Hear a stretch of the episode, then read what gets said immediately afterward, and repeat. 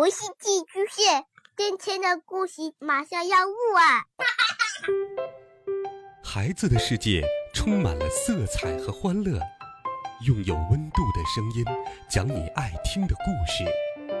白羊叔叔和大明的晚安故事。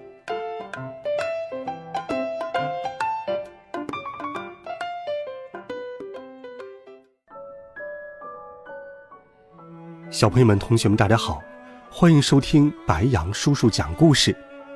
今天，白羊叔叔继续给小朋友们准备了好听、有趣又温暖的童话故事。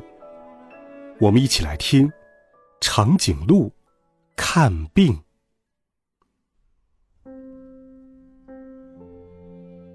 一早起来，长颈鹿就觉得很不舒服。我得去请医生看看。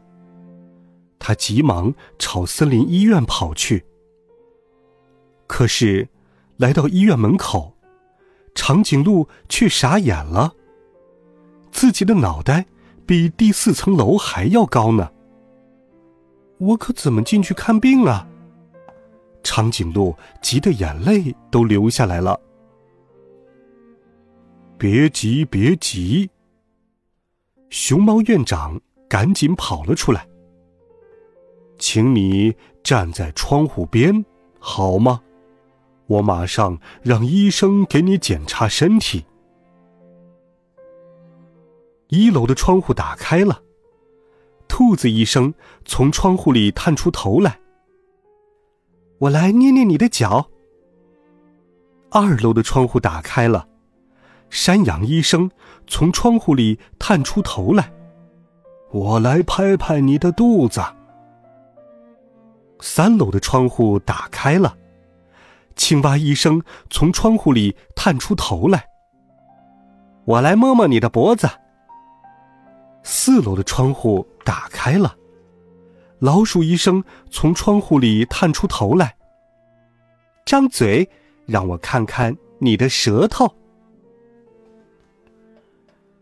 终于检查完了，四位医生在一起商量了一下，然后他们拿来一大盘树叶蛋糕和一大杯水，对长颈鹿说：“这是给你开的药，请你马上吃下去。”长颈鹿啊呜啊呜，把蛋糕吃了下去，咕嘟咕嘟。把水也喝了下去，他马上就不难受了。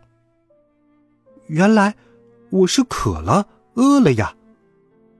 长颈鹿高兴极了，他要谢谢四位医生。长颈鹿笑眯眯的在老鼠医生脸上亲了四下，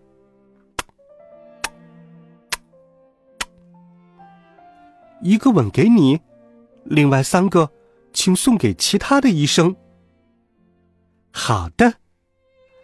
老鼠医生哧溜一下跑到三楼，在青蛙医生的脸上亲了三下。这是长颈鹿的吻，一个给你，另外两个请送给山羊医生和兔子医生。好的。青蛙医生一跳一跳来到二楼。在山羊医生脸上亲了两下，嗯，嗯，这是长颈鹿的吻，一个给你，另外一个请送给兔子医生。好的。山羊医生噔噔噔来到一楼，在兔子医生的脸上亲了一下。这是长颈鹿的吻哟，嗯，真香。兔子医生快乐地说：“好了，孩子们，这个有趣的故事，白羊叔叔就给你讲到这里。遇到了问题不要紧张，要多开动脑筋想办法，办法总比困难多。还有就是，长颈鹿平时爱吃树叶，爱喝水。”营养均衡，才能长得这么高。小朋友，你平时吃饭挑食吗？欢迎留言告诉白杨叔叔。